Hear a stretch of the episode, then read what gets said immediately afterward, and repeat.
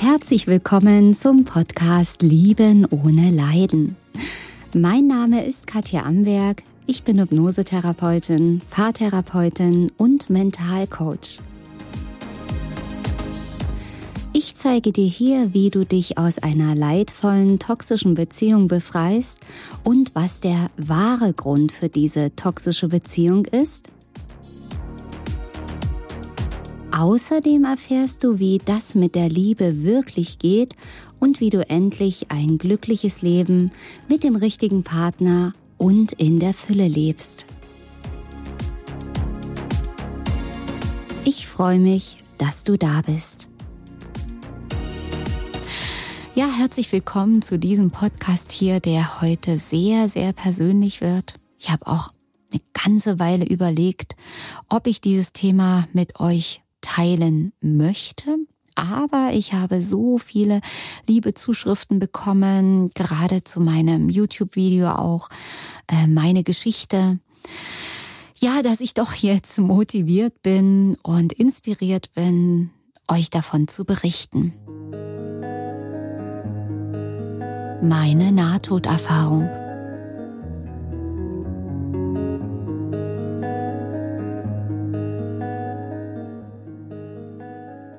Ich hatte in dem YouTube-Video von meiner Geschichte unter anderem erzählt, dass ich einen schweren Unfall hatte als Baby, bei dem ich beinahe gestorben wäre.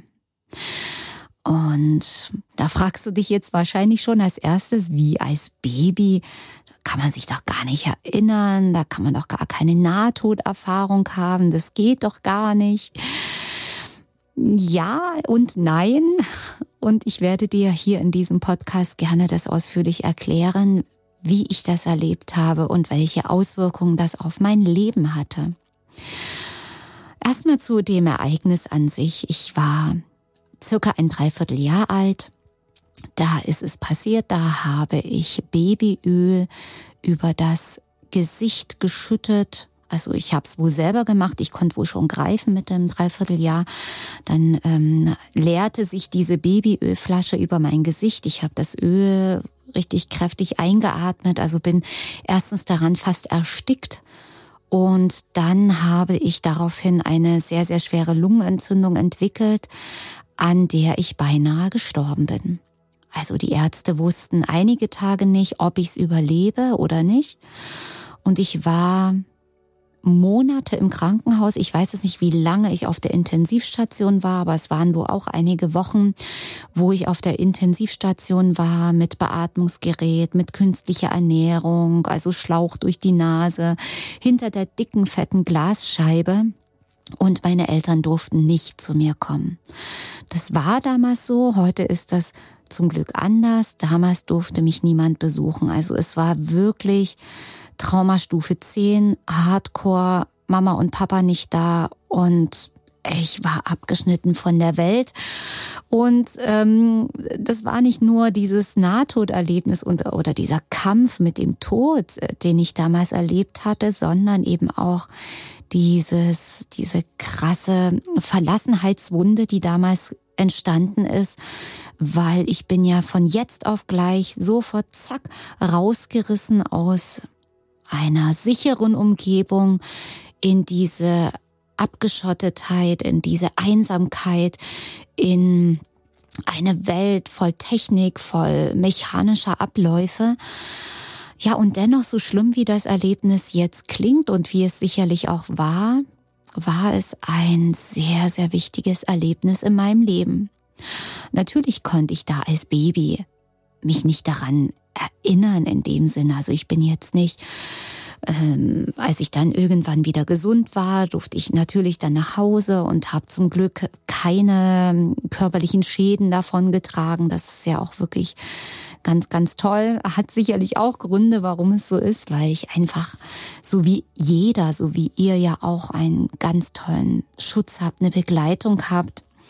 Aber das wusste ich natürlich damals nicht so dass ich natürlich erstmal scheinbar eine ganz normale Kindheit hatte und mich wirklich an diesen Unfall nicht erinnern konnte. Was allerdings war, also ich muss es jetzt mal ein bisschen von hinten erzählen, die Geschichte, weil sonst kannst du mir einfach nicht folgen. Was aber war, ich war in der Kindheit immer wieder krank. Immer wieder, also jetzt keine schweren Krankheiten, aber Mittelohrentzündung, Kehlkopfentzündung, Angina, Bronchitis, so dass ich immer wieder sehr häufig, mehrmals im Jahr, zu einem Kinderarzt musste. Und dieser Kinderarzt befand sich in dem Krankenhaus, wo ich als Baby gelegen habe. Und mir ist erst rückwirkend klar geworden, warum ich immer wieder krank geworden bin. Es, klar hatte es noch andere ähm, Themen und Ursachen, die sicherlich mit meiner Suche nach Aufmerksamkeit und Liebe zu tun hatten. Aber ich fand das Krankenhaus als Kind schon immer toll. Ich fand das immer schön, dieser Geruch im Krankenhaus und es ist immer so aufregend und so also es hatte etwas Prickelndes, etwas Magisches, dieses Krankenhaus, was ich mir natürlich als Kind nie erklären konnte und was ich auch nie so kommunizieren konnte. Das sind Dinge, die mir teilweise auch erst rückblickend bewusst geworden sind. Ja, und so war ich immer wieder krank und durch diese Krankheiten, diese Kehlkopfentzündung, hatte ich auch immer wieder Probleme mit dem Atmen. Also ich hatte immer wieder so Erstickungsanfälle, aber meistens nur dann, wenn ich krank war.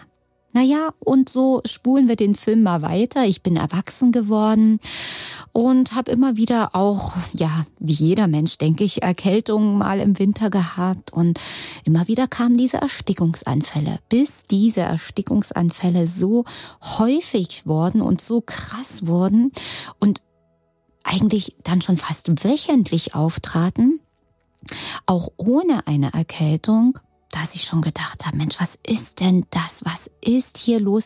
Warum habe ich immer diese Erstickungsanfälle? Und dazu kamen noch Panikattacken mitten am Tag.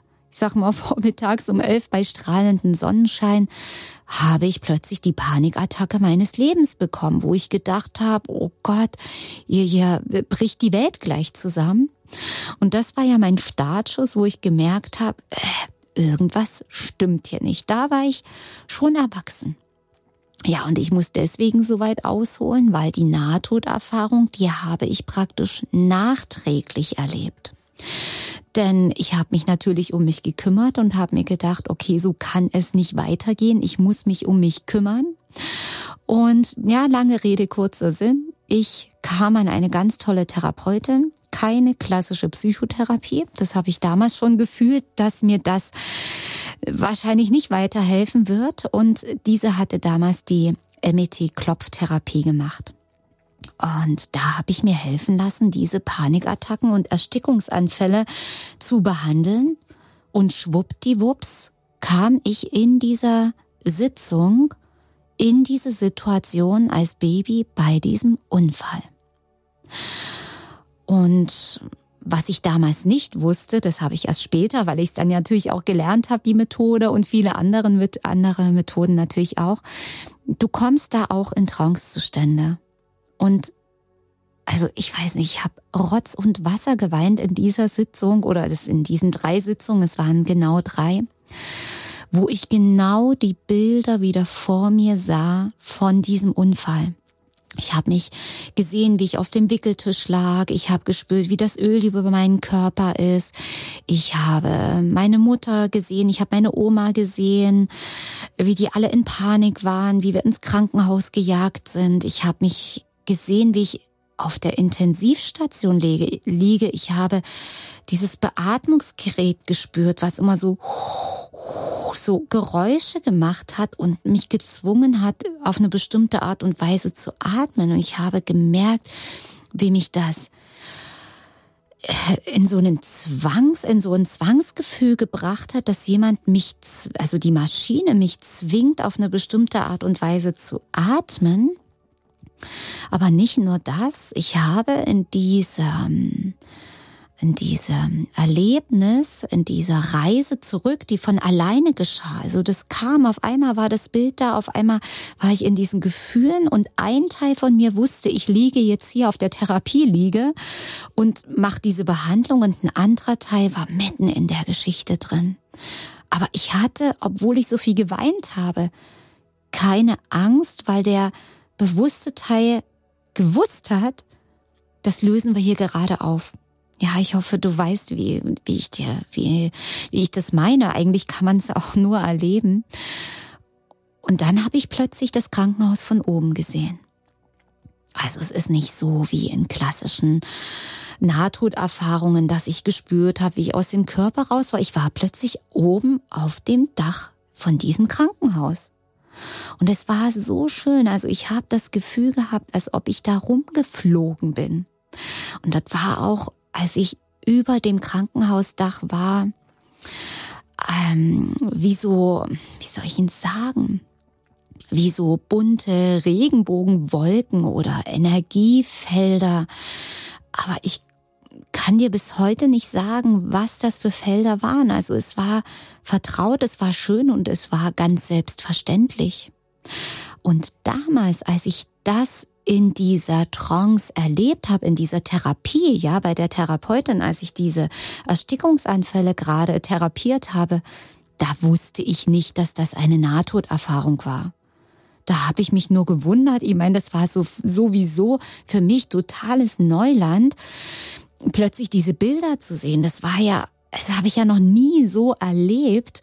Und deswegen konnte ich mir auch nicht erklären, warum ich das Krankenhaus plötzlich von oben gesehen habe und warum das so schön war und warum ich das Krankenhaus so schön fand. Also das habe ich mir erst Jahre später konnte ich mir diese Erlebnisse aus dieser Therapiesitzung erklären. Und ja, im Prinzip in dieser Therapiesitzung wurden eben die energetischen Ladungen rausgenommen. Diese Gefühle, das Trauma, was ich abgespeichert hatte, wurde praktisch gelöst. Und das innere Kind, die kleine Katja, gerettet und lieb gehabt und so weiter. Und ja, was soll ich sagen? Nach diesen drei Sitzungen waren die Erstickungsanfälle komplett verschwunden. Die sind seit diesem Tag nie wieder aufgetaucht. Und ja, auch die Panikanfälle, also Panikattacken hatte ich seitdem nicht einmal mehr. Also das hat mich natürlich total geflasht und das war im Prinzip mein Startschuss, um auf den Weg zu kommen zu dem, was ich heute mache. Also da folgten viele, viele Ausbildungen, weil ich wollte wissen, was funktioniert da, wie funktioniert das, warum, was passiert da, wieso kommen da die Bilder, wie kommt man ans Unterbewusstsein, was ist das mit diesen Meridianen, Klopfen, Hypnose, Quantenheilung. Also ich wollte alles wissen, ich wollte alles verstehen. Ja, und ja, dass da meine Leidenschaft draus wurde, meine Berufung, heute Menschen zu helfen, auch Trauma zu lösen und ja, gerade die toxischen Beziehungen, das kam ja alles erst viel, viel später diese Erkenntnis, dass ich ja mein Leben, meine Kindheit an, von, von Kindheit an kann man sagen, toxische Beziehungen hatte. Also Beziehungen ähm, können ja Freundschaften auch sein oder am Arbeitsplatz ähm, habe ich eben auch viele, viele toxische ähm, Geschäftsbeziehungen erlebt und so weiter. Und ja, und so puzzelte sich rückwirkend diese Nahtoderfahrung zusammen, dass ich die heute richtig verstehe. Und gerade für mich war das ja so schwierig, weil ich ja aufgewachsen bin in einem, in einem Elternhaus, wo an nichts geglaubt wurde. Ja, also alles, was realistisch ist, was anfassbar ist, was wissenschaftlich zu beweisen war, das gilt, nur das ist die Wahrheit und alles andere ist Humbug, Quatsch, totaler Blödsinn, Spinnerei. So bin ich wach, äh, nicht wach geworden, groß geworden.